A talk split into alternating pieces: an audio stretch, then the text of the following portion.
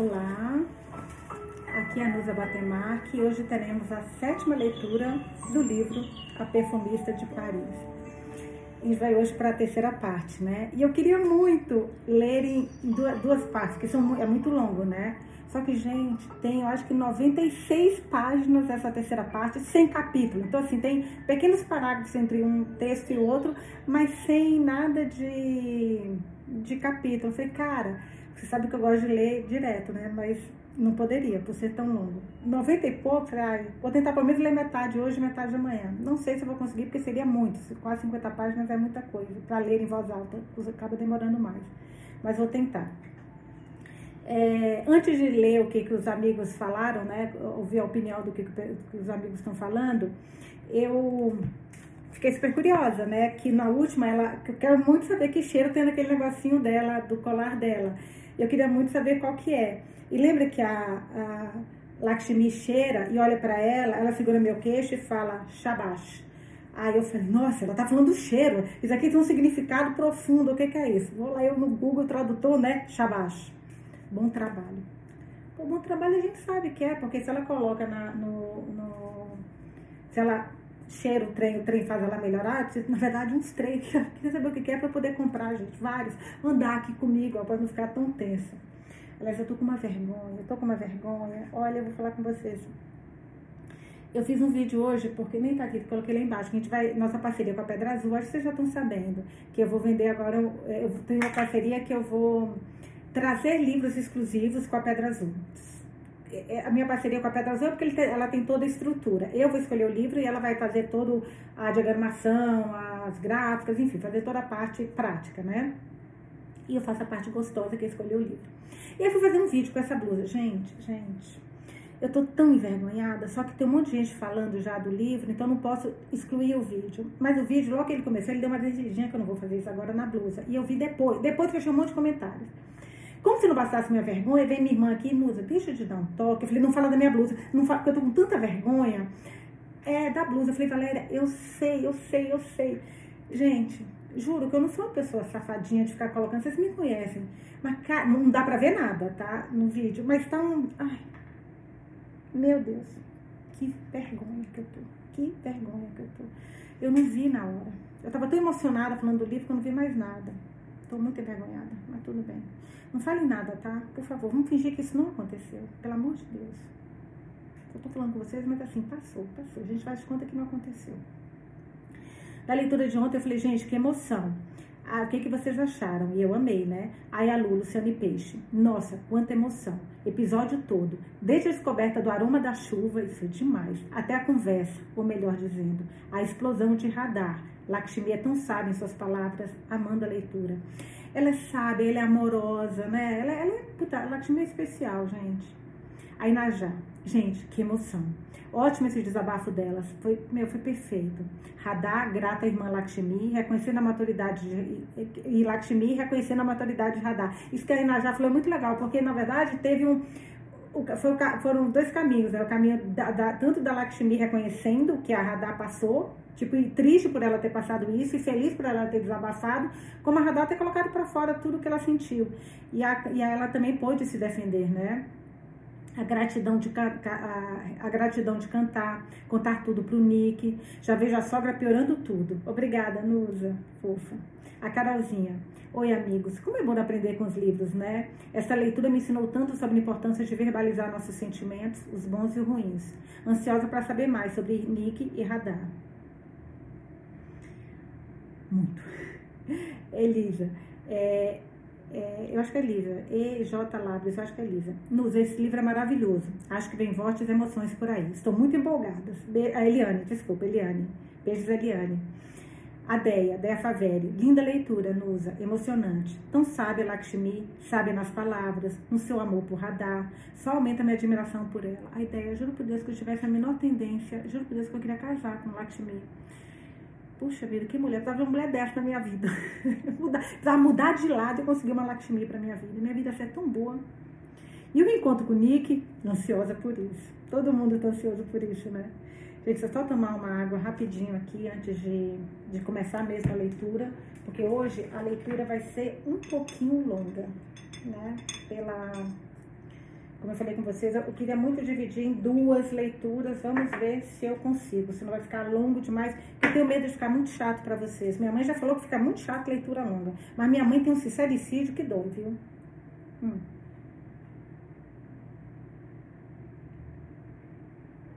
Vou colocar um pouquinho aqui, porque se tiver sede de novo, já tá o copo pronto. Vou tomar. Vamos lá. Ai, meu Deus, que emoção. Vamos então para o nosso capítulo, parte 3. Página 161. Eu vou tentar ir até metade, que seria a página 211. Então, vocês veem que é muita coisa. Eu não sei se eu vou conseguir, porque eu vou dar uma olhadinha aí no tempo para não ficar longo demais, tá? usado há milhares de anos na Índia, de anos na Índia para acalmar a mente e suavizar a pele, o sândalo foi introduzido na Europa só 200 anos atrás. Caraca! Cara, a Índia é um berço das fragrâncias, né? De cheiros, de odores, de, de roupas, de cores, pela, de temperos. Pelo amor de Deus. Estamos em Paris, dezembro de 1974. No táxi do aeroporto de Gaulle, de Gaulle para nosso apartamento, passa a mão sobre a preciosa caixa de sagarandá com mit e casatários em meu colo. Didi queria que eu voltasse com ela para Shinla e passasse alguns dias com Jay e a família. Ela se refere a Malik, Nini e as crianças como a família agora. Que estranho, que quando cheguei a Jaipur, Lakshmi foi minha única família e agora eu tenho a minha própria, a um milhão de quilômetros da dela mas eu precisava voltar para Paris por causa de Nick, de Pierre e das meninas e do meu trabalho. O céu nublado de dezembro em Paris me faz sentir saudade do calor luminoso da Índia. No dia mais frio em Agra, estava 21 graus. Aqui, às seis da tarde, está fazendo 8 graus e agasalhada apenas com suéter, estou tremendo. Devia ter ficado com o chale que Didi me ofereceu. Liguei para a casa de Florência uma vez enquanto estava fora. Queria ouvir a voz das minhas filhas, sua falação incessante, para onde sua grande mère, que é a avó, né, as estava levando. Elas disseram que tinham jogado petanque. Olha lá, tá vendo? Tá aqui a palavra itálico que eles colocam quando é palavra estrangeira, né, como eles usam na indiana. Só que na indiana, debaixo tem, tem a tradução. Eu acho muito chato não ter. Eles disseram que tinham jogado petanque, que eu não sei o que, que é, e badminton, e comido chocolate de seus calendários do advento. Natal é algo que só comemoramos na casa da Florence. Não liguei para Pierre. Fiquei com medo de saber se Nick já havia aparecido em nosso apartamento ou se ele e Nick já haviam se conhecido. Mas se isso tivesse acontecido, acho que Pierre me ligaria na mesma hora. Imaginei Nick chegando durante o dia. Pierre estaria no trabalho. Duvido que a seladouro deixasse subir sem nunca tê-lo visto. Mesmo que tivesse deixado, ninguém teria atendido quando ele tocasse a campainha do nosso apartamento. À noite, Pierre estaria na casa de Florence, jantando com as meninas, ou sairia com amigos.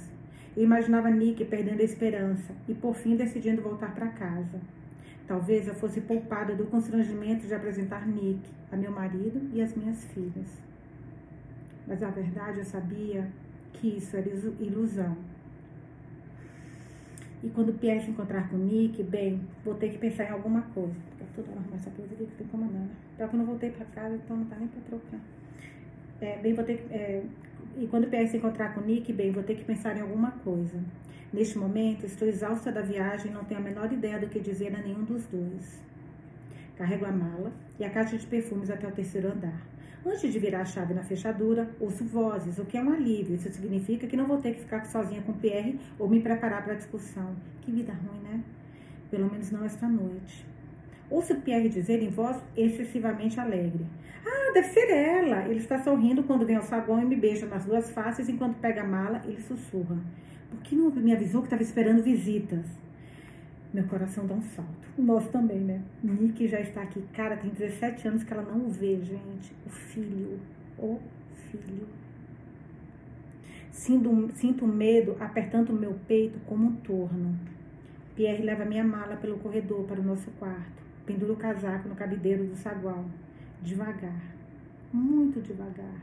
Eu tiro os sapatos é quando eu noto um tênis masculino, Adidas branco com faixas vermelhas, a parte de cima suja da terra, ao lado dos sapatos da minha família. É como se Nick tivesse atravessado o deserto do Rachastão para chegar até mim. Apoio uma das mãos na parede. Como uma velha me arrasto até a sala de estar. Vejo o lado de trás da cabeça de um homem. Ele está sentado no sofá. Seu pescoço é fino e vulnerável, como o de um menino. Olá, eu digo. Ele se levanta e se vira em um único e suave movimento.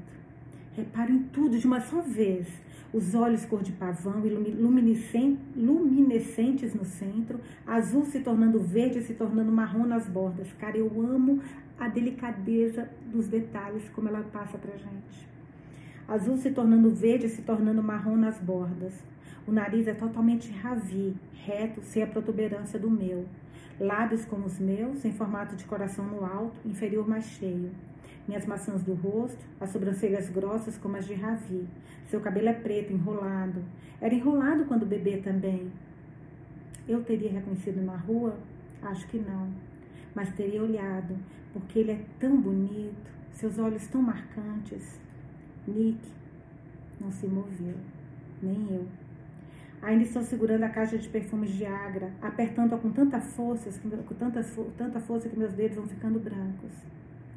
Pierre entra na sala com uma bandeja de copos com suco de abacaxi. Aqui está. Tenho a consciência dele, pousando a bandeja, entregando o copo para Nick. De repente, ouvimos a porta da frente abrir e vozes estridentes das meninas. Florência lhes dizendo para pendurar o casaco e tirar as botas. Pierre pede licença para cumprimentar a mãe e ajudar as crianças. Nick está segurando o copo, mas ainda não tomou nenhum gole. Eu também não. Ouço Florência dizendo: Achei que Radar fosse estar de cansado de. Vou falar no tom que eu imagino que ela fala. Não sei se ela está falando nesse tom, mas para mim ela tem esse tom, tá?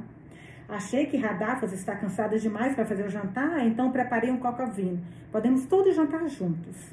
Mamãe! As meninas entram correndo na sala e me abraçam pela cintura. Elas estão vibrando de empolgação, de energia. Em suas jovens vidas, mil e uma coisas aconteceram desde que elas me viram pela última vez, quatro dias atrás. A Josefine ganhou um coelho. A gente pode ter um coelho também? Mamãe, eu ganhei três vezes hoje. Em um, dois, três, soler. Sei lá o que, é isso daqui. Gente, um, dois, três, tá? A Gramerré jogou barbichete com a gente. Você trouxe alguma coisa para nós? O que tem nessa caixa? Nick olha em volta, subitamente constrangido. Seu rosto está corado. Ele toma um gole de suco e põe um copo na bandeja. Esfrega as mãos nas calças, nas, nas calças de moletom preta. Florência aparece à minha direita. Ah, bonsoir? Sinto os olhos da minha sogra em mim, em Nick. Eu não consigo falar. Não consigo abrir a boca. Não consigo me mover. Tudo que posso pensar é: ele é mais bonito do que eu imaginei. Mais alto também. Isto é real? Estou sonhando ou é um pesadelo? Mas sinto meus pés no piso de madeira de lei, minhas mãos no na caixa. Preciso do meu frasco. Só que não consigo conectar o frasco com o movimento do meu corpo que me levaria até ele. Pierre está na sala agora. Tô, gente, meu coração está tão acelerado, parece que é meu filho que está ali. Está dizendo à mãe que meu primo veio nos visitar. Ele apresenta Nick. As meninas sorriem timidamente para ele. Acha avança e o pega pela mão. Ela quer lhe mostrar o seu calendário de advento. Shanti corre para chegar no quarto onde acha. Nick enrubesce quando passa por nós. O olhar de Florência está em mim outra vez, em Nick de novo. Agora, Florência está tirando a caixa de minha mão e colocando-a sobre a mesa de jantar. Eu pigarreio. Quando ele chegou, Pierre está arrumando a mesa para o jantar. Umas horas atrás, ele parece boa gente, seu inglês é muito bom. Ele gostou do meu desenho do prédio em Chandigarh, parece que já esteve lá. Estudou um pouco de francês. Ele baixa a voz. Sabe como é? M'appelle Pierre Kamalavu. Como você falava quando eu te conheci? Ele pisca para mim. Ele está de bom humor. Achei que você está um pouco irritado comigo por não ter telefonado da Índia, por ter ido para Agra, por trabalhar, por ter um parente que aparece de repente na nossa porta, por uma série de coisas. Ele não vai ficar aqui, não é? Pergunta Florence. Ah, simpática. Não está aqui. Isso é um pitaco meu a parte do simpática. Fofa, simpática. Pergunta Florence, passando os olhos pelo nosso pequeno apartamento. Ela vai até a cozinha pegar copos e uma garrafa de água mineral. Eles têm um hostel, meio longe daqui, no vigésimo, acho. Pierre remove a tampa do prato com coca no fim e cheira. Magnífico, mamã. Florência sorri com cortesia, vindo da cozinha. Salada? Pierre vai à cozinha prepará-la. Nick e as meninas voltam do quarto delas. Asha corre para mim. Mamã, o Nick tem os olhos da mesma cor que os seus. Eu tenho os olhos como os do papai. Ela puxa uma pálpebra para baixo para mostrar suas íris de tons dourados. E Chanty tem olhos castanhos. De onde eles vieram? Dou uma olhada rápida para Florence, que está nos observando com atenção. Ela tem uma expressão intrigada no rosto. Tira a mão de Asha do seu olho. A cor dos olhos pode pular gerações. Os olhos de Chanty como do do, são como os do meu pai, Florence. Florence, de onde vieram os olhos diferentes de Pierre? Florence, que tem olhos azuis, me encara como se ele tivesse lhe dado um tapa. Fico tão espantada com a reação que não sei o que dizer. Ela me surpreende. Será que tem coisa aí, gente? Ela me surpreende desviando o olhar e dirigindo-se a Nick. Jante conosco, Nick. Você parece estar precisando de uma boa refeição francesa. Normalmente eu teria balançado a cabeça, como se a comida francesa fosse o supra-sumo das maravilhas. Mas Nick olha para mim com um sorriso de lado. Percebo que ele está esperando que eu traduza o francês rápido de Florence. Falo com ele em dia. Ela estava convidando você para o jantar, mas eu preferia que você não ficasse. Seus pais estão preocupados. Eles querem que você volte para casa. Nick fica boca aberto. Ele não havia previsto a minha indelicadeza. Pierre entra na sala com uma salada de agrião e fala inglês. Radar, ele fala inglês, você não precisa usar o hindi. A Nick, ele oferece um sorriso amistoso e prossegue em inglês. Será um prazer para nós se você ficar para o jantar. Agora o Nick parece confuso. A qual convite ele deve responder? As meninas decidem por ele. Asha pega sua mão e o leva para a mesa. Você vai se sentar do meu lado. Ela fala isso em francês, mas acrescenta em inglês. Por favor. O significado é suficientemente claro. E com o olhar acanhado para mim, Nick se senta. Chanty corre à cozinha para pegar um prato para ele e se acomoda ao seu lado antes que Asha possa se sentar. Chamo Asha para perto de mim para evitar uma discussão. Logo depois, Pierre está lhe oferecendo uma taça de vinho, que ele aceita. Florence lhe oferece o coca no vinho. Gente, não sei como fala isso, desculpe. Coca no vin, não sei como é que é. Que ele também aceita. Será que cantar sabe que ele come carne? As meninas estão usando seu inglês para lhe perguntar em que ano ele está na escola, onde ele mora e se ele tem irmãos. Antes de responder, ele sempre olha para mim, como se pedisse permissão, e eu me nego a retribuir seu olhar. Tê-lo sob o meu teto é como ter pedras dentro do meu sapato. Que ele vai embora antes que eu descubra que sou, antes que ele descubra que sou sua mãe biológica, antes que minha família descubra, antes que as vozes que fervilham logo abaixo da superfície da minha consciência gritem: Radar é um inútil, fez tudo errado, é um idiota, deixou que eu usassem e descartassem como um lenço sujo. Não, eu não posso deixar que isso aconteça. Mas minha família está sendo tão gentil e acolhedora que Nick mal teve tempo de recusar. Pierre toma uns goles de vinhos e diz às meninas em francês. Nick é um primo distante da sua mãe. Aposto que conseguimos descobrir algum segredo sobre ela se perguntarmos com jeitinho. Ele traduz para Nick. Nick franze a testa, sem entender se aquilo é uma brincadeira. Mas todos na mesa riem, menos eu. Baixo os olhos para o prato. Quanto mais depressa ele for embora, melhor. Em seu inglês hesitante, Florence diz: Você pode ficar na minha casa, Nick. Ai, que medo. Eu tenho quartos vagos. Ela faz gestos com a mão como mágico, como se estivesse conjurando espaço que faz Pierre e as meninas rirem. Ela ri junto, e Nick também. Você tá genial. Isso é genial, concorda Pierre. Minha mãe tem uma casa muito grande. Você poderia dormir em dois quartos de uma vez só. Ele ri. Florence move a mão para Pierre como para espantar uma mosca, mas está sorrindo. Fico tão abismada com a oferta de Florence, que deve ter coisa aí atrás, hein, gente? Essa mulher não ofertou isso, não fez essa oferta à toa, não. Eu acho que ela viu alguma coisa do olho, alguma coisa aí ela tá querendo descobrir, sabe? Então, vamos lá. Fico tão abismada com a oferta de Florence que me viro para examiná-la. O que poderia ter induzido esse convite? Os olhos dela se apertam nos cantos quando sorri para Nick. Ela gosta dele. Ela gosta do meu filho. Eu acabei mesmo de pensar nele como meu filho. Não, ele é só Nick. Não posso chamá-lo assim de novo. Não tenho permissão para isso. Ele é filho de outra pessoa. De repente, a sala começa a girar. Eu me seguro na borda da mesa para não escorregar na cadeira. Mamã? Chanty segura meu braço. Florence está falando com Pierre. Ela passou por duas mudanças de fuso horário em uma única semana. Deve estar exausta, com o ciclo todo alterado. Talvez tenha pegado alguma infecção na viagem. Escuto cadeiras sendo afastadas da mesa. Estou sendo guiada para a cama por Florence. Minha Saaz está me Saaz, né? Está me dizendo para respirar fundo. Sinto a cabeça no travesseiro. Minhas pernas estão sendo levantadas. Esta é a mesma sogra de quem eu estava agora mesmo reclamando com Didi? Por que ela está sendo tão gentil comigo? Nós vamos levá-la para passear amanhã. Você descanse, ela está dizendo agora. Então estou debaixo das cobertas. Há vozes sussurradas à minha volta. Mamãe precisa descansar. Ela vai conversar com vocês de manhã. Está trabalhando muito. Vocês comeram toda a salada? E tudo fica escuro. Quando acordo na manhã seguinte, o apartamento está em silêncio. Volto ao corredor, chamo as meninas, mas ninguém responde. Tenho que me prote proteger os olhos do sol que entra pelas janelas da sala de estar. Pierre deve ter aberto as cortinas. Olho para o relógio. São 11 horas de uma manhã de sábado. As meninas têm escola por meu período. Sobre a mesa de jantar, há um bilhete na caligrafia de Pierre. Levei as meninas para a escola. Não quis acordar você. Depois, mamã, as meninas e eu vamos passear com Nick. É a primeira vez dele em Paris. Voltamos para o jantar. Descampe, descanse. Beijos. Beijos. Nick, nossa, tudo falta em uma torrente. Ele no nosso apartamento, dizendo a todos que era meu primo de Jaipur. Florência oferecendo-lhe um quarto em sua casa. Onde ele está agora? Tenho que vê-lo. Convencê-lo a ir embora. E aí estará tudo encerrado. Minha vida pode voltar ao normal. O telefone toca. Eu olho para ele como se estivesse vivo, como se pudesse queimar minha mão se o pegasse.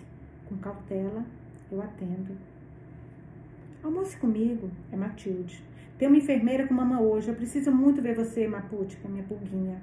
Ela parece tão desesperada que faço um cálculo rápido. Se Pierre está com as meninas e vai manter Nick ocupado o dia todo, eu posso dedicar uma hora a Matilde. Costumo trazer um livro para me fazer companhia quando me encontro com Matilde no Latlas Café na rua Debut. Ela está sempre atrasada. Às vezes aparecendo com sacolas, com compras cheias de roupas ou sapatos, ou uma bolsa que ela viu por acaso no caminho. Hoje estou preocupada demais com os meus pensamentos em Nick para parar nos booknests Buquinistes ao longo do Sena e comprar mais um livro em inglês de orelhas deixado por algum turista. Com floreio, um garçom alegre de camisa branca, gravata preta e avental preto coloca mentela, menteleu, ah, deve ser o menu, sobre a mesa, pequena mesa redonda. Ah, não, uma bebida. Menteleu, alguma coisa de menta, eu acho. A bebida cintilante de menta.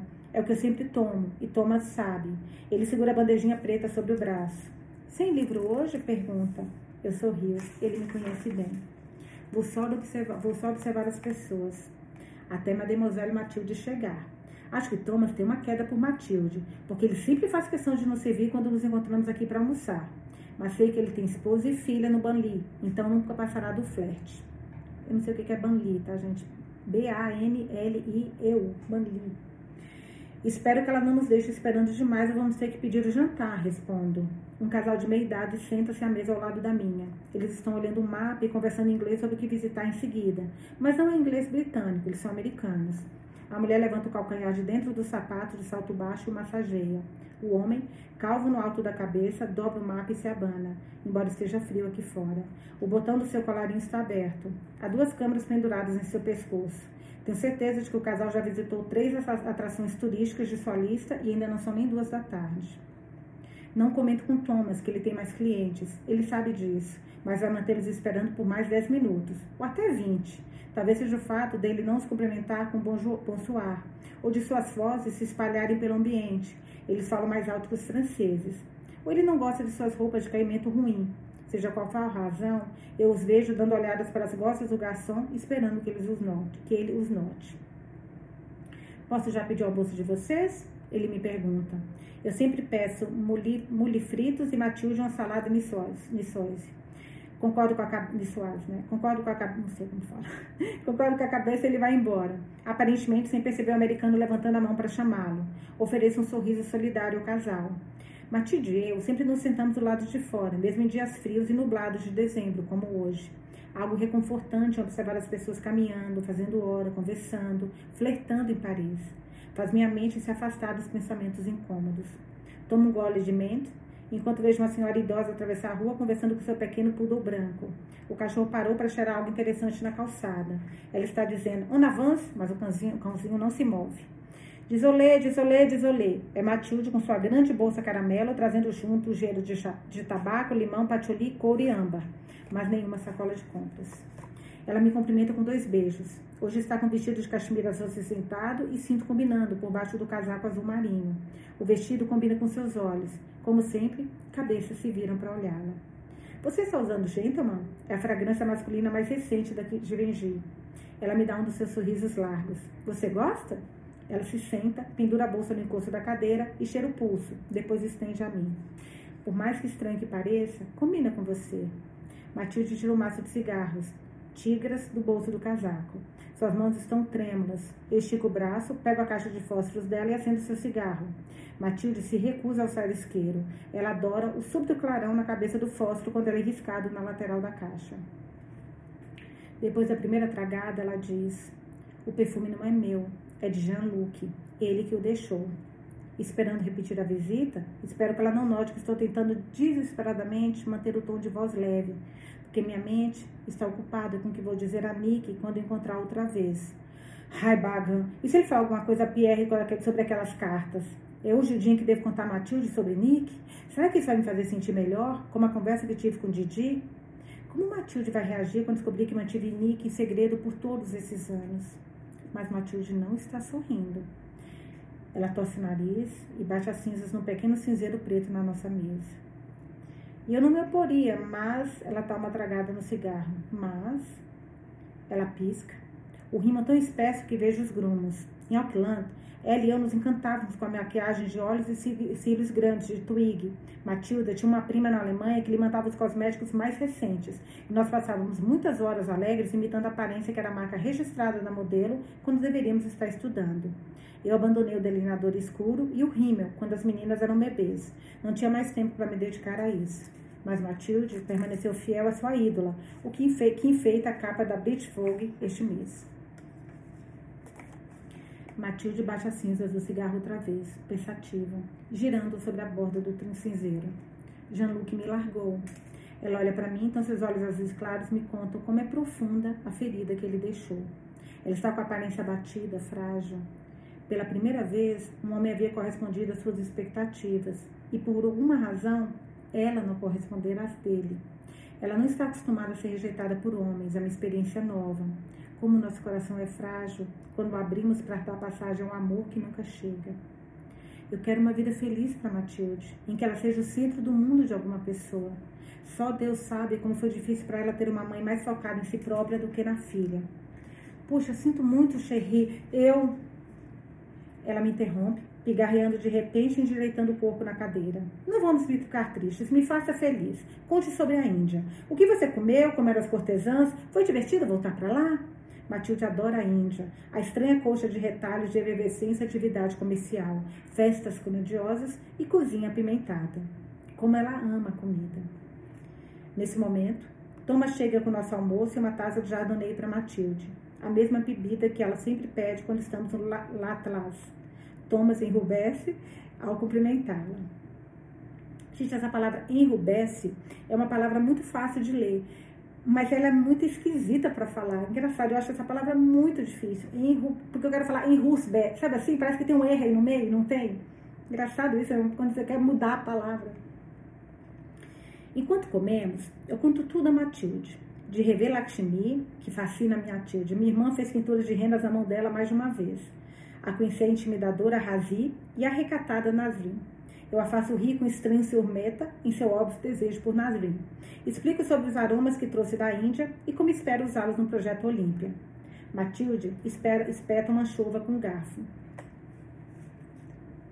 E esse, seu, e, esse, é, e esse seu visitante misterioso? Quando você me contar sobre ele? Opa, como é que ela sabe disso? Ó, ó, próxima linha. Estou abrindo o primeiro mexilhão com garfo. Minha mão congela. Como ela ficou sabendo da vinda de Nick a Paris? Perry contou para ela? Eu nunca sequer tive contar, é, nunca tive coragem sequer de lhe contar sobre minha gravidez aos 13 anos. Quem contou para você que tínhamos uma visita? Pergunto com cautela. Ela abre e fecha a boca, recosta na cadeira. Puta merda, gente, que medo. Eu não nem vi o que tá escrito aqui, mas eu tô com medo. Pera. Ai, meu Deus, só tomar uma água. Eu tô com medo, eu tô com medo, eu tô com medo, eu tô com medo.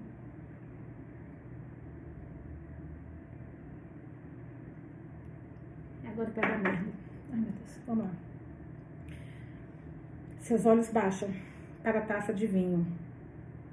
Ah, Larraine, que é a rainha, claro. Florence me ligou esta manhã convidando Agnes e eu para o passeio pela cidade. Ela tomou um gole. Era para ser surpresa por você não ter me contado sobre a visita dele. Meu pulso acelera. Ai, gente, eu fiquei com medo. Juro por Deus que elas vai dar um fora. Meu primo. Ele chegou ontem, um pouco antes de mim. Nós não sabíamos que ele vinha. Ele simplesmente apareceu na nossa porta. É visível que Matilde está magoada por eu não ter contado a ela sobre algo tão importante como visitante da Índia. Ela é minha melhor amiga, afinal. Largo o carro e me sirvo de um dos tigres dela. Matilde me observa com curiosidade. Não fumo desde os nossos dias de estudante na Auckland. A rápida carga de nicotina em meu cérebro me deixa tonta, mas é um contraste bem-vindo com o peso em meu peito. Ele fugiu de casa. Seus pais me pediram para mandá-lo de volta. Digo a mim mesma que não estou mentindo, só estou contando a, não, só não estou contando a verdade inteira. Dou outra tragada. Ele vai embora, até o final de semana. E você, me conte, como está sua mãe? Eu sabia que a mudança de assunto ia tirar a pressão de cima de mim, mas Matilde não é boba. Ela percebeu meu repentino nervosismo. Empurro o prato, cruzo os braços sobre a cintura como se estivesse com frio. Deve ter decidido não continuar me questionando porque diz: Não sei por quanto tempo mais vou conseguir continuar contando de mamã. Precisei por uma fechadura especial na porta para ela não escapar no meio da noite enquanto estou dormindo. Tenho que ficar de olho no que ela come. Ela engordou 20 quilos desde que veio morar comigo. Não tem noção do que está com, estar com o estômago cheio. Seus olhos azuis estão cheios de tristeza. O rímel dos cílios inferiores estão derretendo nas pregas sob seus olhos. Radar, eu acho que eu nunca estive tão cansada. Mas as auxiliares, sim, elas ajudam. Eu posso sair do apartamento por umas horas.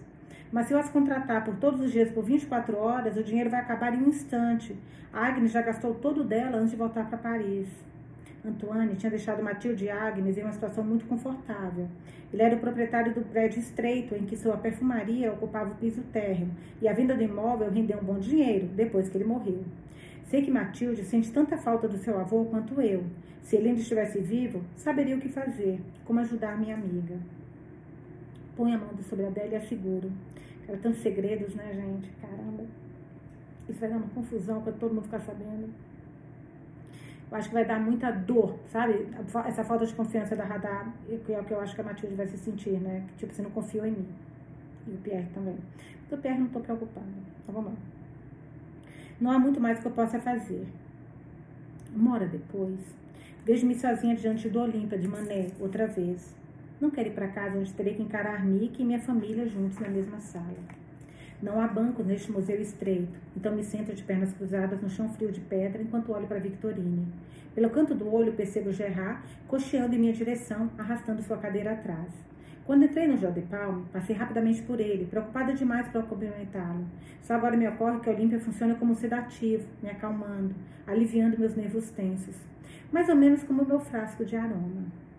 O almoço com Matilde me deixou deprimida, pela situação difícil de minha amiga, pela memória deficiente de Agnes, pelo futuro incerto delas. Ainda não tenho ideia de como lidar com as perguntas que Nick vai me fazer. Qual a sua relação com a minha mãe? Por que você devolveu todas as cartas dela sem abrir? O que tem dentro das cartas? Gerard me oferece a cadeira, mas eu balanço a cabeça. Quero o desconforto da pedra dura. Ele coloca a cadeira ao meu lado e se senta. Estende seu lenço para mim.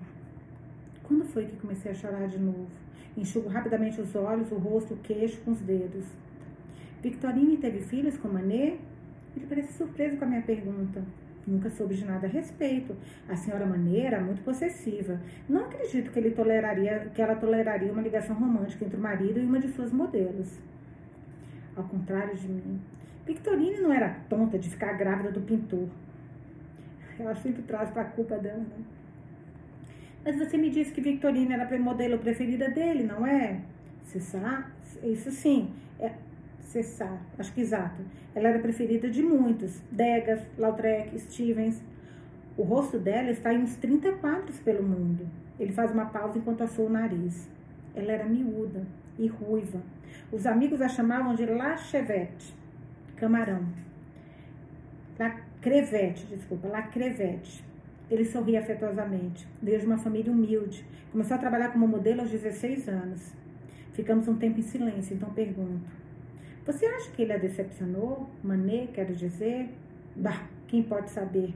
Gerard barba. Talvez ela tenha se decepcionado com os homens em geral. Eles não aceitaram na Academia de Belas Artes. Não aceitaram nenhuma mulher, aliás, por muito tempo. Os pintores não a levavam a sério.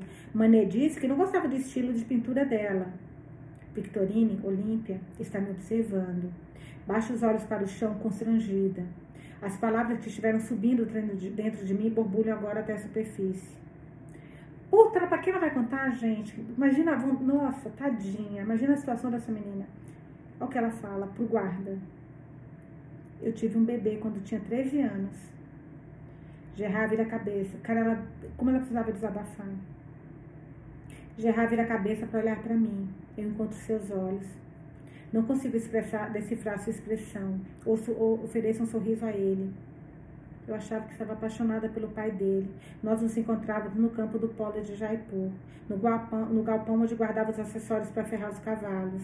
Nós ensaiávamos as falas das peças de Shakespeare, da peça, das peças de Shakespeare que a turma de teatro dele estava estudando.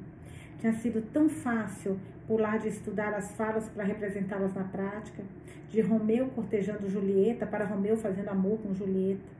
Foi um tempo bom. Ainda me lembro de cada beijo glorioso carícia, suspiro, movimento, aperto, mordida, lambida. Não havia ninguém ali me dizendo o que fazer, ou como falar, ou como agir. Eu simplesmente era. Eu simplesmente fazia. Eu simplesmente sentia. Assim no primeiro amor de todo mundo, as pessoas nunca esquecem, elas conseguem repetir isso? Ficamos em silêncio por um longo tempo. Gerard pergunta: E o pai do bebê? O que aconteceu com ele? Dou de ombros. Os pais dele o mandaram estudar na Inglaterra. Eu nem tomei conhecimento. Eu não tinha ideia se ele, eu não tenho ideia se ele soube do bebê. Como uma idiota, eu ficava indo na casa dele e deixando bilhetes com o porteiro. Meu rosto enrubesce de pensar como Sing deve ter rido de mim. Não suporto olhar para Gerard. Ele deve achar que eu sou uma bobona. Deve ter sido terrível, diz ele. Sua voz é triste, como se estivesse sentindo o que eu senti todos esses anos atrás.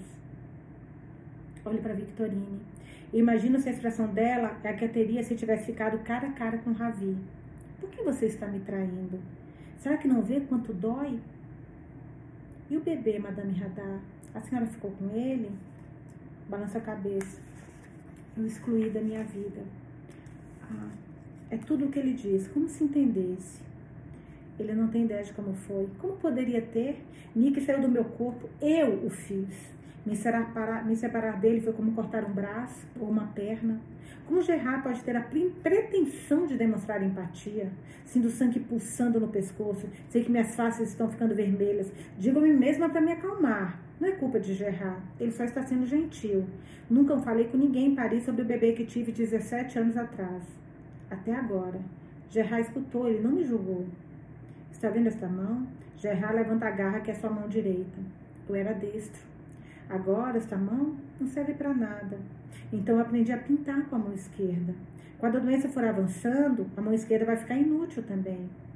Ele sorri para mim. E é quando percebo como seus olhos azuis são intensos. Mas nos meus sonhos, eu ainda pinto com a mão direita. Nos meus sonhos, tudo era como era antes. Eu não esqueci. Ele me fita com aqueles olhos azuis vívidos até que tenho que desviar o olhar percebo que eu também não esqueci. Fecho a porta, tão silenciosamente quanto possível, paro no saguão do nosso apartamento. Ouço meninas e Pierre conversando, mas não escuto Florence nem Nick. Sinto um tremor pelo corpo. É alívio ou medo? Avanço pelo corredor de meias. Mamã, mamã, já adorar monta, mantou. Puta, a gente não faz ideia o que, que é isso. Mamã, mamã, eu acho que eu te adoro, momantô, não sei o que, que é isso. Diz achar, acha quando me vê entrar na sala. Ela faz uns giros, braços estendidos como uma bailarina. As duas estão usando os casacos bordados que estendi sobre a cama delas antes de sair para almoçar com Matilde. São quase seis horas. Ah, adoramos o mantô, aquilo que então. Agora faz sentido. Foi o casaco que ela trouxe, né? São quase seis da tarde agora. Chanty sorri timidamente e se aproxima de mim para um abraço. Messi, mamã. Tu manqué. Tomar manquei. Eu aperto com força. Como senti falta do amor dos seus pequenos corpos. As costelas delicadas que sinto através da roupa, o acetinado dos seus cabelos. Não querendo ser deixada para trás, Asha corre para me abraçar também. Pierre, que estava sentado no sofá, se levanta com o rosto preocupado. Radar, onde você estava? Achando que ia ficar descansando hoje. Você não deixou nenhum bilhete, eu não sabia para onde você tinha ido. Solta as meninas e caminha até o sofá para beijá-lo. Matilde ligou, ela precisava conversar. Pierre franze a testa. Sobre a mãe dela? Eu suspiro. Isso e outras coisas, acho que. Acha agarra minha mão. Que cheiros você trouxe? Não são cheiros, são aromas. Chantia corrige e se vira para mim. O que você trouxe para o papai? O papai não mostrou para vocês? Levanta as sobrancelhas para Pierre. Eu trouxe cinco elefantes da Índia para ele. Claro que estou falando das figuras entalhadas em madeira de sândalo, mas acha arregala os olhos de surpresa. Cadê eles, mamã? Pierre dá risada. Vou pegar. Enquanto passa por mim a caminho do nosso quarto, ele sussurra em meu ouvido. Eles chegam, cheiram melhor do que elefantes de verdade. Mês chuchu, não sei o que é isso. Contem para mim sobre o seu dia. Eu me sento no sofá as meninas se aconchegam ao meu lado. Deve ser minhas pequenas, alguma coisa assim, né? Você sabia que o Nick sabe desenhar? De Chanty. Nós fomos para o Louvre e ele fez desenho das obras de Asha que achou bonitas. Também fez desenhos de mim e de Asha quando a gente não estava olhando. Ela me encara solenemente. Ele leva o caderno de desenhos para todo lugar, mamã. Eu queria levar um caderninho comigo também. Ah, como eu adoro essas expressões sérias que ela faz. O que você ia pôr nele? Arruma a gola do seu casaco vermelho. Fica perfeito nela. Ela responde de imediato, como se estivesse pensando nisso há tanto algum tempo. O que nós fizemos com o Nick hoje. Nós fomos no Louvre. Também andamos de batomuche pelo Sena. A Chia demos comida para as gaivotas. Pierre volta com os elefantes de sândalo que que ele trouxe. As meninas querem cheirá-lo. Acha pergunta se pode levar lá, lá elefantante à escola para mostrar para a professora. Olho para Pierre e ele faz que sim com a cabeça. Mas tenha cuidado para não quebrar a presa, tá cor? Ela é o dente do elefante, não cresce de novo. Acha, olha com seriedade para o seu animal entalhado, para o animal entalhado em sua mão. Pierre se oferece para fazer um omelete para o jantar. Ele diz que se quer saber sobre minha viagem, quer saber sobre minha viagem, sobre Agra, o que eu vi, o que eu comi. Sei que não se compara com omeletes, mas posso sonhar, não posso? Sorriu para ele. É bom estar em casa. Especialmente porque evitei a conversa com Nick por mais um dia. O dia seguinte é domingo. Tive um sono sem sonhos e acordei cedo, determinada a colocar Nick de volta no compartimento onde ele esteve todos esses anos. Mas é especialmente difícil quando minha família acha que ele é meu primo e o trata como tal. Telefonei para Florência enquanto Pierre estava no chuveiro esta manhã Disse a ela que tinha falado com os pais de Nick e que eles me contaram que houve um desentendimento sobre onde o rapaz poderia fazer a faculdade. Nick ficou bravo e fugiu para o único outro parente de que tinha conhecimento, eu. Os pais dele me pediram para mandá-lo de volta para casa. Ele já tem que ir agora? Ela parece decepcionada. Eu ia levá-lo conosco esta manhã. Quero que ele veja a nossa pele eglise. Duas vezes. Dessa igreja, então, né? Duas vezes por mês eu deixo Florença levar as meninas à missa na igreja de Saint-Germain-des-Prés, pertinho do nosso apartamento, e ao café Ledus Magot, depois, às vezes Pierre vai junto. Estou surpresa por Nick ter concordado em ir. É um rapazinho muito prestativo, continuou Florence.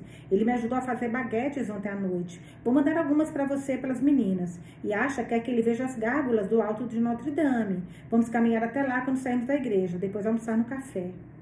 Florence parece feliz?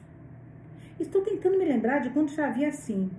Pela primeira vez me ocorre, porque levei tanto tempo para perceber que Florência é solitária. Olha como a gente tem que saber tudo de todo mundo, né? Caraca. Seus momentos mais felizes são quando as meninas dormem em sua casa e ela pode lhes mostrar como fazer financiers, que é um biscoito francês arredondado com textura de bolo, ou plantar bulbos de tulipa no jardim, ou ler o Asterix, Asterix, Asterix mais recente com elas. Talvez seja como se Nick pudesse preencher a mesma necessidade para ela, ocupar o lugar de Pierre, de quem Florence deve ter sentido falta enorme quando ele foi morar na escola interna. Nem me lembro de Pierre contar alguma lembrança alegre de Florence fazendo alguma dessas coisas com ele. Ou será que ele simplesmente esqueceu? Eu realmente preciso falar com ele hoje, Florence. Os pais dele estão ansiosos para ter notícias. Depois do Notre Dame, talvez? Na pausa que se segue, sinto que ela quer dizer mais alguma coisa, mas ela desiste. Você poderia pedir a ele para se encontrar comigo no Jardim de Luxemburgo às três horas? Preciso de um lugar neutro, sem família. Entre o palácio e o lago? De acordo, de acordo. Florence não me faz nenhuma pergunta, o que é estranho. Sempre achei a bisbilhotice dela tão natural quanto sua respiração. Eu me forço a dizer porque ela merece. Florence, obrigada por ontem à noite. Ela fica em silêncio por um momento, mas escuta o sorriso em sua voz quando responde. Bensu, tipo, bem, bem, bem, obrigada, né? De nada, alguma coisa assim. Pierre precisa de algumas horas no trabalho hoje, eu também. Estou ansiosa para experimentar o Michadar em minha fórmula para a Olímpia. E sei que deu fim, espero ouvir algo sobre meu progresso amanhã, segunda-feira. Como a igreja fica no caminho para o escritório dele, Pierre se ofereceu para acompanhar Chante e Acha até, entregar, lá, até, até lá entregá-las a Florence. Paris é silenciosa nas manhãs de domingo. Os cafés ainda não estão cheios. O metrô está relativamente vazio. No banco à minha frente, uma mulher negra de uniforme azul se inclina para um lado, dormindo. Ela deve ter saído agora do trabalho. Um casal de estrangeiros, provavelmente turistas, senta-se muito perto um do outro, com receio de soltar seus pertences. Imaginam que eles ouviram sobre batedores de carteiras.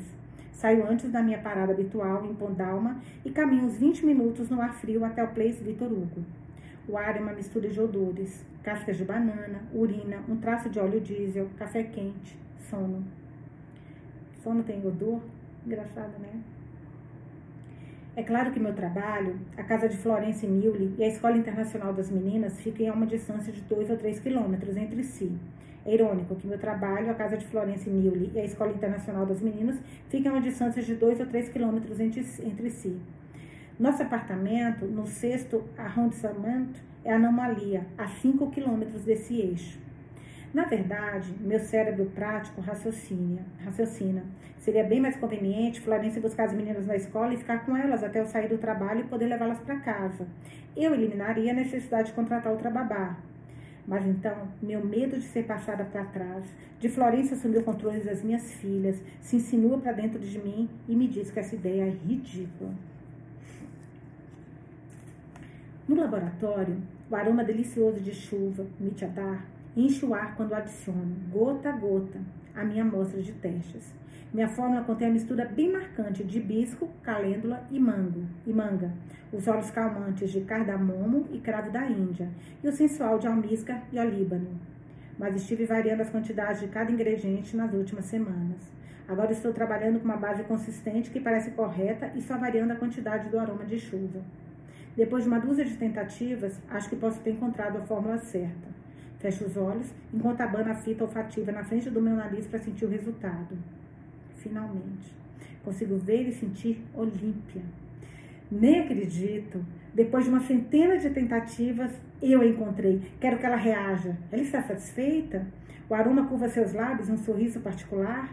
Faz seus olhos piscarem em reconhecimento? A fragrância é ela? ou ela é a fragrância. Estou tão contente que eu recosto, recosto na cadeira e examino meu órgão de perfumes. Eu tinha uma pequena estátua de bronze de Ganesh, o removedor de obstáculos, escondida entre os frascos de aromas. Lakshmi enviou para mim quando comecei a trabalhar para Delfine. Mas fiquei constrangida que Celeste a visse quando fizesse seu controle de estoque mensal. Pego agora na gaveta inferior, inferior da mesa. O Sr. Ganesh me olha placidamente do rato que monta. Em suas quatro mãos há itens que têm significado para mim e para o sentido que dê a cada um deles. Uma flor de lótus para o conhecimento que acabou me trazendo a este lugar. Lados, lados é, bolinhas, bolinhos redondos de lentilha rosa, grão de bico moído ou farinha de trigo integral. Lados para os resultados doces dos meus esforços uma machadinha para remover o que estiver em meu caminho e a bênção de sua mão de que eu preciso para cada projeto. Nem todos concordariam com minha interpretação, pois há muitas imagens do deus elefante e todas elas diferem em algum aspecto. Não posso fazer a arte. A arti é uma cerimônia em que uma placa metálica contendo um doce, uma lâmpada de óleo incenso é oferecida no amor, no amor a uma imagem de um deus ou de uma pessoa. Então não posso fazer arti, que é essa essa, essa cerimônia, né, para ele aqui no trabalho. Mas nessa ocasião, recebo mesmo assim a benção dele em minhas mãos e levo ao rosto. O que estou fazendo não é diferente do que Florença está fazendo de manhã na missa, aceitando a bênção do seu Deus escolhido. Que legal, né? Que lição. Independente do Deus, né? A fé, isso que interessa. Olho para o relógio, duas e meia. Se eu sair agora para o metrô, vou chegar ao Jardim de Luxemburgo na hora de encontrar Nick. Estou sentada, na frente do lago, no jardim. Atrás de mim estão os palais e o museu. À esquerda, a Fontaine Médicis. Médicis. Apesar do frio, o parque está cheio. Vejo duas mulheres de casaco, luvas e botas, a bolsa no colo, conversando em voz baixa. Um grupo de empresários japoneses e suas esposas estão sendo conduzidas por um guia para outra extremidade do lago. Um casal de jovens namorados se abraça ao parar para admirar a estátua de Maria de Médici, a rainha que tornou possível este jardim extraordinário. Famílias passeiam conversando pelos caminhos, as crianças de capa amarela e galochas amarelas ou jaquetas de lã, o rosto escorado, energia infinita. Caraca, essa conversa, gente, ai que, ai que coisa. Olha os patos deslizando no lago. A brisa gelada deste dia de dezembro agita suas pernas. Puxa o casaco sobre o peito, enquanto observa um menino pequeno colocar um barquinho no lago. Ele se vira para ter certeza de que o avô está assistindo de uma cadeira a poucos metros de distância. Será que Nick já fez algum passeio assim? Eu teria trazido aqui se estivesse morando em Paris quando ele veio ao mundo. Podia imaginá-lo movendo aquele pequeno barco de brinquedo. Mas que cor de barco ele teria escolhido? Eu nem sei se ele gosta de barcos ou de lagos ou de pesca, ou qual é a sua cor preferida. Sei tão pouco sobre ele. Se ao menos eu tivesse lido as cartas de cantar.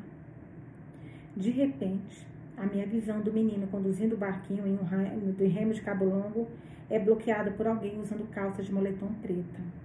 Noto os calçados, os tênis, adidas brancas com faixas vermelhas, sujos de terra em cima.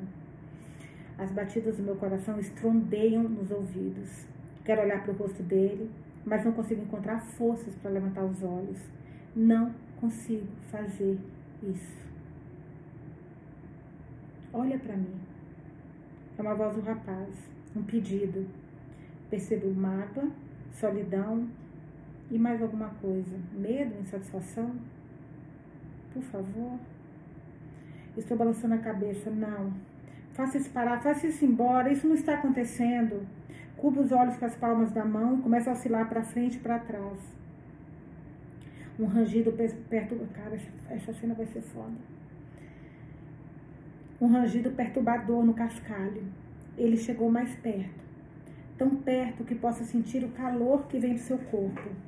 Perceba o cheiro de pergamota, neroli. Nick não tem mais o mesmo cheiro que ele tinha aos quatro meses, que foi a última vez que eu o vi. Ele diz: Eu só quero saber porque a minha mãe escreveu para você todos esses anos. Que eu digo a ele? Por que isso está acontecendo? Sinto o movimento do ar, o som da roupa, ou se esmagar do cascalho. Ele está se agachando na minha frente. Porque ele não vai embora. Agora sua respiração quente está em meus dedos. Sinto o cheiro de mel. Ai, gente, eu tô muito emocionada com essa parte. Caraca. E semente de gergelim. Ele acabou de comer tiquiladu, que é um doce feito com semente de gergelim. O simples cheiro assim. Florence não teria lhe dado um doce indiano, não é? Ela não cozinha comida indiana. Dedos ligeiramente suados puxam minhas mãos do rosto.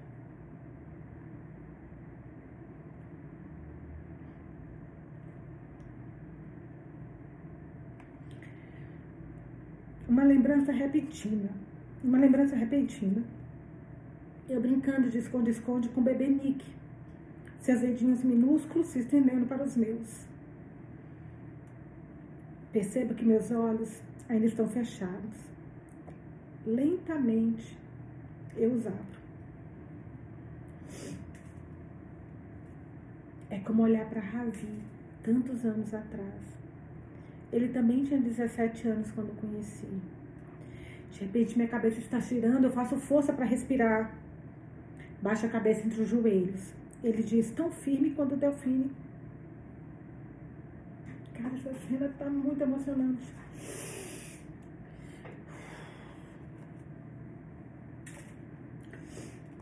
Baixa a cabeça entre os joelhos. Ele diz tão firme quanto o Delfine quando fiquei tonta na sala dela. Respire fundo. Faça como ele diz. Sinto sua mão no alto das minhas costas. Isso é o que o nosso técnico nos manda fazer quando a gente fica sem ar. Ouço o sorriso em sua voz. O cheiro dos narcisos com tons de baunilha. Só um pouquinho, gente.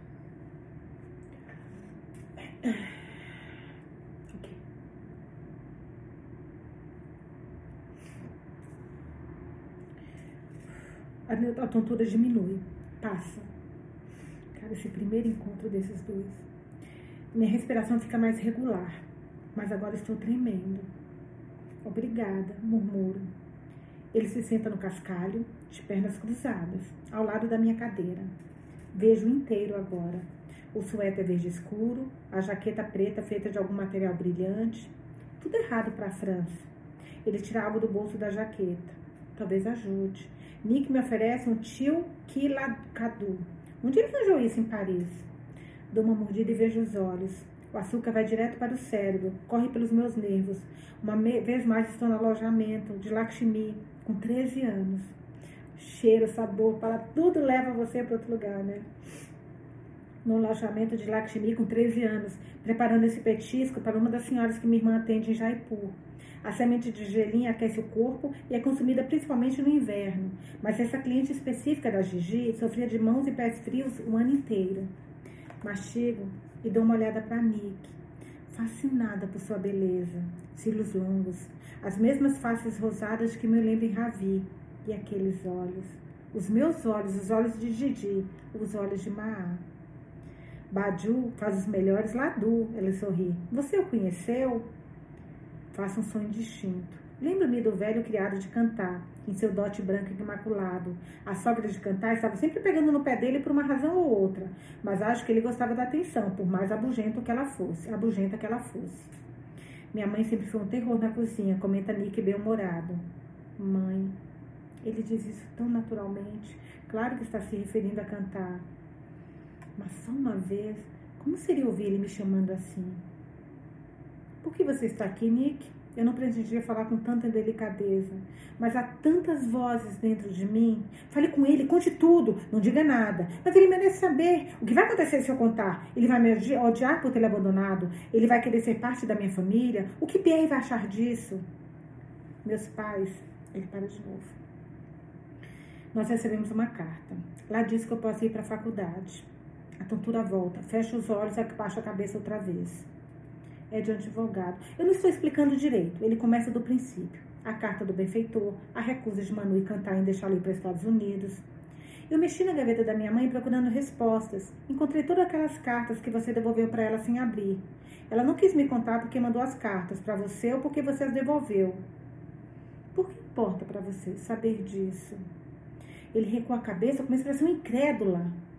Por que ela mandou tantas cartas para você com fotos minhas dentro? Porque ela queria que você soubesse de mim. Qual a sua relação com ela? Eu nunca nem ouvi falar de você. Você não é uma das minhas tias, a irmã ou cunhadas dela. E claramente não é uma amiga, já que devolveu as cartas. Eu pensei que talvez, talvez você fosse minha benfeitora secreta. Ele balança, baixa a cabeça, parecendo tímido, constrangido. Gente, por favor, ela tem que pegar esse menino no colo, meu Deus. Ai, que dor, gente. É uma, é uma 17 anos, gente. Ele só quer saber a verdade. Calor, meu Deus. Talvez você seja minha benfeitora secreta, pois eu não sou. Respondo desviando o olhar. Falo de um jeito ríspido, como se estivesse repreendendo, repreendendo por pensar tal coisa. Ah, ele morde os lábios. Então, hum, então, repare que o menininho e seu avô não estão mais no lago. Vejo subindo as escadas largas para outra parte do jardim. Então, por que todo o segredo? Eu pedi a Cantar e Manu para nunca contarem a você sobre mim. O quê? Por quê? Porque eu não queria saber sobre você, nem que você soubesse sobre mim. Eu queria que sua mãe parasse de me mandar aquelas cartas. Achei que ela fosse entender a mensagem se eu nunca as abrisse. Eu pedi para Lakshmi, minha irmã, dizer para cantar parar. Por que ela guardou as cartas? Se ela não tivesse guardado, talvez ele nunca tivesse vindo para Paris. Olhe para ele. Ele está de testa franzida, concentrado. O cheiro de espanto, frio e escuro, o circunda. Cara, ela coloca cheiro em tudo. A tia Lakshmi, que mora em Shimla? Vocês são irmãs? Cara, ele não sabe nada da mãe. Confirma com a cabeça. Mas por que você fez isso? Dá para perceber que você está brava com a minha mãe. Por quê? Por que alguém estaria brava com ela? Isso não faz sentido. Ela não quis me contar. Eu vim até aqui, você também não vai me contar? Há um fogo atrás dos meus olhos. Meu rosto está quente. Eu não vou aguentar muito mais. E não posso mentir, mentir para ele. Ele não merece isso. Porque eu paro. Porque eu sou. Vou desmaiar. Minhas mãos estão crispadas. Enfio as unhas na. Puta que eu pariu. Eita, Lili. Enfio as unhas nas palmas. Respiro fundo. Ai, Nick. Por que fui eu que trouxe você para este mundo?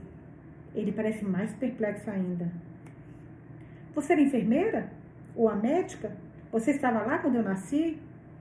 Lágrimas enchem meus olhos e descem pelas faces. Confirmo com a cabeça. O que você estava? Nick, seus pais. Não, ela não vai achar que ele é, que é enfermeira ou médica. Não, não, não, querida. Para, para, para. Para. Vamos lá. O que você estava? Nick, seus pais querem que você volte para casa. Eu quero que você volte para casa. Por que você simplesmente não vai para casa? Aqueles belos olhos verdes azulados se arregalam ainda mais. Eu não vou para lugar nenhum até vocês todos me contarem o que estão escondendo. Eita, menino da porra, gostei. Aí, Nick. Pátio na mesa mesmo. Eu. Oita, lelê. Puta que pariu, gente. Ai, já sou com ar aqui, mas precisava mais, gente. Eu. Nick, eu pari você. E seus pais, Cantar e Manu, o adotaram quando era recém-nascido. Mas fui eu quem tive você.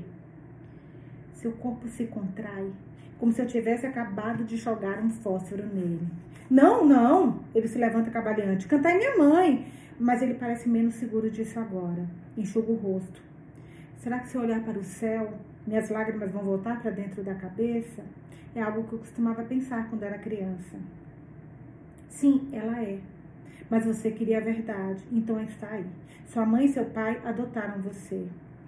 Entre as lágrimas, eu olho para o lago, o patos deslizando lentamente.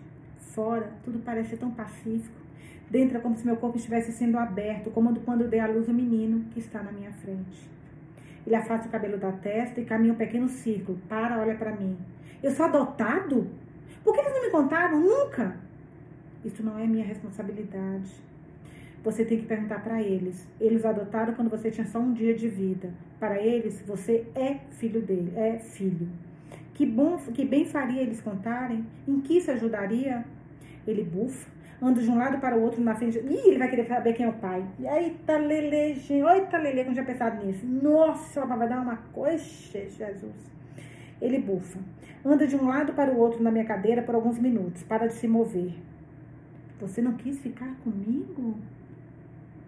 Nunca houve nada que eu quisesse tanto em minha vida. Isso ela tá pensando, tá? Eu tinha 13 anos, minha avó se levou. Como eu poderia ficar com você? Por que eu pareço tão na defensiva? Mas você, você devolveu todas aquelas cartas. É como se não quisesse saber nada sobre mim. Ai, não. Ele franze a testa. Você, você me odeia? Foi por isso que me deu para adoção? É por isso que quer que eu vá embora agora? Não, não, não. Puta merda. É por isso que quer que eu vá embora agora? Aí tá ela pensando, odiar? Eu amo cada fio de cabelo dele mais do que ele jamais poderia saber. Como posso explicar uma vida inteira fingindo não me importar? Como dizer a ele que eu não conseguiria seguir em frente se tivesse me importado mais, demais? Isso foi um erro. Eu me levanto da cadeira muito depressa e tenho que segurar o encosto para me equilibrar. Preciso ir para casa, para as meninas. De repente sinto, sinto um desejo incontrolável de abraçá-las, de sentir que eu sou uma boa mãe, apesar do que aconteceu com Nick. Você vai embora? Ele parece incrédulo. Eu vim até aqui para ver você e você vai embora? O que tem de tão importante que você precisa ir embora nesse instante? Ele está gritando para mim. As pessoas estão se virando para olhar. As duas mulheres que conversavam em um banco próximo param e olham para nós. Vá para casa, Nick! Grito de volta.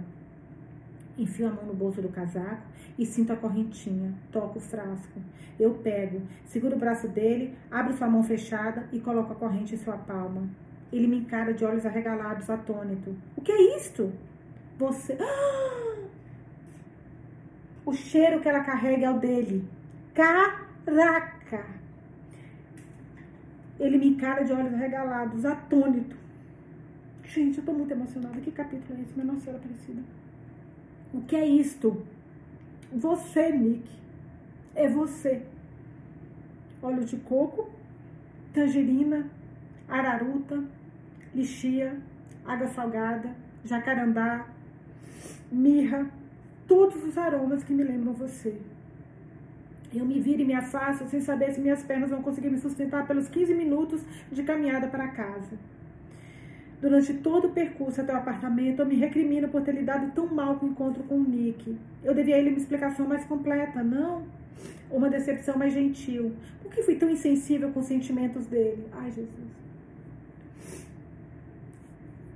Pierre nem espera para me repreender quando eu entro no apartamento. Normalmente ele se conteria até que as meninas fossem para o quarto. Onde você andou? Primeiro você passa quase a semana inteira em Agra. Aí chegou e descansou ontem. Eu esperava que pudéssemos passar algum tempo como uma família esta tarde. Liguei para Matilde, liguei para mamã, não consegui encontrar você. Eu deixo bilhetes para te avisar onde estou. Você não pode nem mesmo me conceder a mesma cortesia? O que está acontecendo?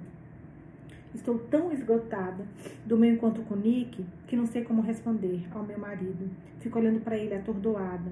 Com certeza ele percebe que meus olhos estão inchados, o nariz congestionado. Ele não vê que estive chorando. Se eu lhe contar que estive com Nick, ele não vai entender e vai perguntar o que aconteceu? Não estou pronta para essa conversa. Ainda não. Atrás dele estão as minhas meninas. Chanty está de pé com um grande papel na mão. Será um desenho? Asha está logo atrás com um papel parecido. As duas continuam com as meias, meias longas e as saias de pregas que usaram na igreja esta manhã.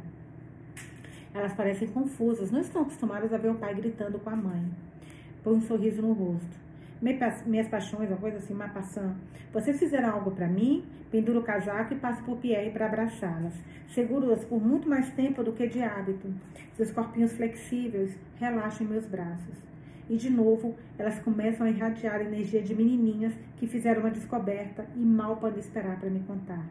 Mamã, Nick desenhou gárgulas para nós. Olhe! Ela levanta os desenhos a carvão para que eu examine, explicando que a boca das bestas é, na verdade, um desaguadouro. Os desenhos são bons. A vida neles, vibração. Como Nick faz estátuas silenciosas se tornarem vivas no papel? Elas tiram água da igreja, diz Asha. Chanty põe a mão no quadril, numa pose tão adulta que me faz sorrir.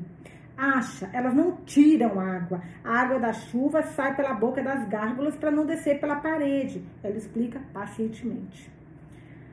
Olho para Pierre, que ainda está parado no corredor e sorriu. Olhe para nossas filhas, estou dizendo. Se elas ficam tão entusiasmadas com gárgulas, quanto coisas mais ainda virão? Pense em Binu, na cozinha da Gota, da Gotá, de Razi Nazrin, me contando que quer ser astronauta. Mas Pierre não se locomove, não se comove. Está com a boca apertada, irritado, balança a cabeça como se a dizer: para que conversar? Ele vai para a cozinha preparar o jantar. O jantar é silencioso. Pierre e eu mal falamos. Sou eu que ponho as meninas na cama esta noite, lendo um livrinho da série Madeline. Chanty já passou um pouco da idade para esse livro, mas era sua vez de escolher e ela sabe que é o favorito de Asha. Asha adormece antes de eu virar para a segunda página.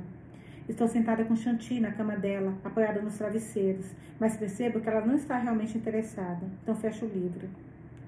Foi legal da sua parte escolher um livro que sua irmã gosta, Cherry, sussurro. Na verdade, foi inusitado, porque Chanty não costuma pôr sua vontade de lado para ajudar a Asha, mas pelo menos não houve outros incidentes na escola envolvendo minha filha mais velha. Chanty estala os lábios. Assim, né? Seu novo hábito. Acho que é assim. Eu tenho que ser uma irmã melhor. Isso também é inusitado. Por que está me dizendo isso? Chanty põe uma mecha de cabelo na boca e mastiga. Eu a removo gentilmente e aprendo atrás da orelha dela. Nós fomos ver as gárgulas de Notre Dame porque a Asha queria. E você não queria? Ela levanta e abaixa o ombro. Não ligo. Foi a Asha que pediu, então nós fomos. A gente quase sempre faz o que a Asha quer, porque ela tem todas as ideias. Mas aí eu fui para outro lado do terraço, de onde dá para ver Monte Martre. Não sei onde isso vai levar. Então pega a escova na mesinha de cabeceira dela e penteia o seu cabelo. Ele é grosso como o meu, castanho como o de Pierre. Divido no meio e começo a trançar até a primeira metade. Eu estava lá só olhando e Nick chegou. Foi como se ele estivesse vindo para ficar comigo. Ela parece satisfeita e orgulhosa. Eu sorrio. Ele perguntou se eu gostava de ter uma irmã. Eu disse que era legal, mas eu queria ser irmã menor. Aí tudo ia ser mais fácil. Ela pode ser do Nick, né? Todo mundo quer ajudar a Asha. Meus dedos ficam mais lentos, mais lentos na cabeça dela. É como se ela visse a feia corrente oculta da minha culpa desnudada. Eu sinto que a Asha é muito mais fácil de lidar, muito menos complicada do que a minha filha mais velha. Será que Shanti acha que eu a amo menos? Solta a trança e a viro pelos ombros, de frente para mim. Ai, Cherry, por que essa ideia? Nós amamos você tanto quanto a Asha. Seu pai, pai ama você, sua gramé. Não, mamãe, não é isso. É porque, só que eu tenho que cuidar dela. É o que as irmãs mais velhas têm que fazer. Você acha que tem que protegê-la? É isso que eu faço. Quando a menina tenta, tenta mexer com ela na escola, é minha obrigação. Ela sabe disso. Seus olhos castanhos são solenes, sempre foram. Chanty pouco sorria quando bebê, me fazendo pensar se seria assim a vida inteira. Ela era e é tão parecida comigo, a testa franzida, concentrada na tarefa à frente.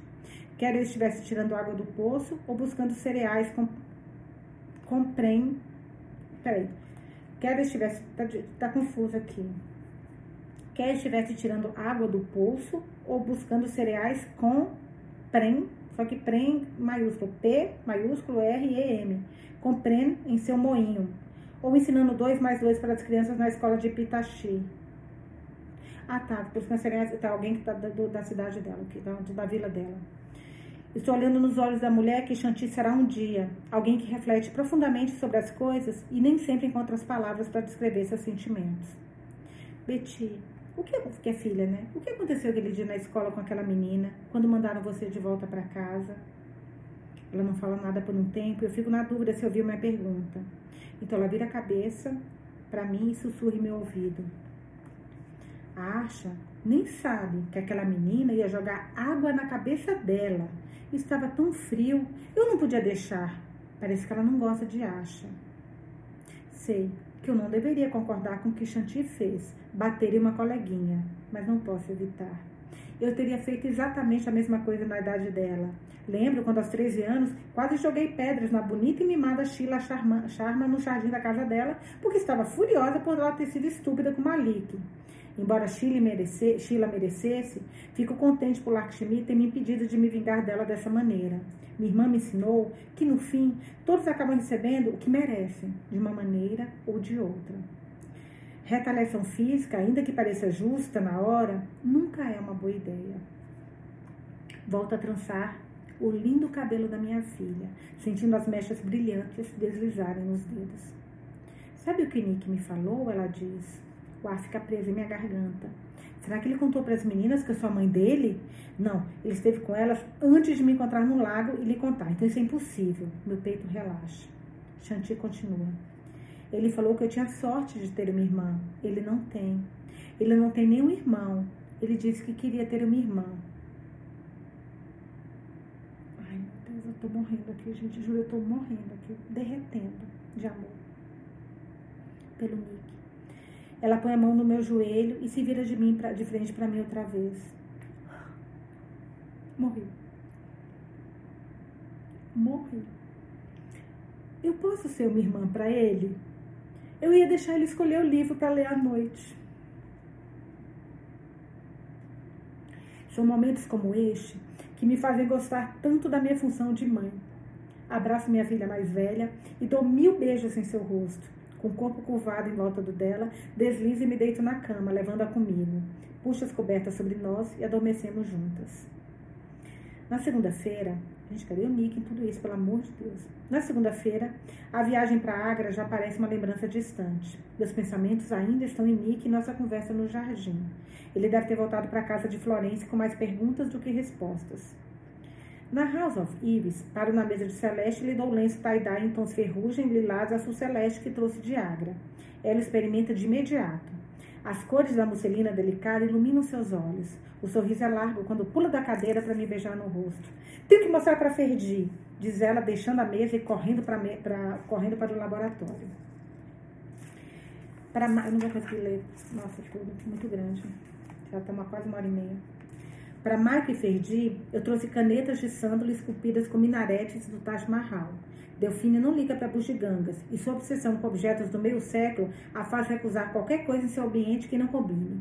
Imagino que ter trazido os óleos essenciais da Cus e Midjatar será um presente suficiente. Celeste me disse que Delfine vai passar o dia inteiro hoje em uma reunião com um cliente fora de Paris, então só vamos vê-la amanhã. Destranco minha gaveta e pego as amostras que trabalhei ontem. O fato de eu ter trazido algo tão exótico para Delfine e, claro, para a Olímpia, tira minha mente de Nick por um tempo. As fitas olfativas secas do fim da semana têm um cheiro maravilhoso, exatamente como eu me lembrava delas, com as quantidades variáveis do aroma de chuva indiano. Verificação final. Insiro no, fitas novas nos frascos e cheiro. Mas algo está errado. Há um odor de benzeno? Cheiro de novo, definitivamente benzeno. Cara, tem alguém fazendo sacanagem aí, hein? De onde isso está vindo? Cheiro minhas mãos. Nada de benzeno nelas. Será que a combinação química de ingredientes em minhas amostras poderia ter simulado benzeno? Mas as fitas olfativas de ontem não têm cheiro de benzeno. Será que alguém adicionou no ingrediente ao meu trabalho? Fui tão cuidadosa em trancar tudo. Como alguém teria acessado meus frascos? Quem? Delfine é a primeira a chegar ao escritório de manhã. Será que foi ela? Ela está armando para mim porque secretamente quer me ver fora da sua folha de pagamento? Mas então por que ela teria me mandado para a Índia? E por que me diria que meu trabalho é tão bom? E por que teria me dado essa oportunidade? Ela poderia simplesmente me demitir em vez de criar um plano tão elaborado. Michael, há muito tempo, é a pessoa com quem sinto menos afinidade. Ele nunca fez esforço para me conhecer melhor, embora eu tenha me esforçado com ele quando comecei a trabalhar aqui. Muitas vezes me perguntei se ele estaria irritado por Delfine ter dado o projeto Olímpia para mim. Ele trabalha em silêncio. Mal fala mais que cinco ou dez palavras por dia com qualquer pessoa, exceto Celeste, com quem almoça às vezes.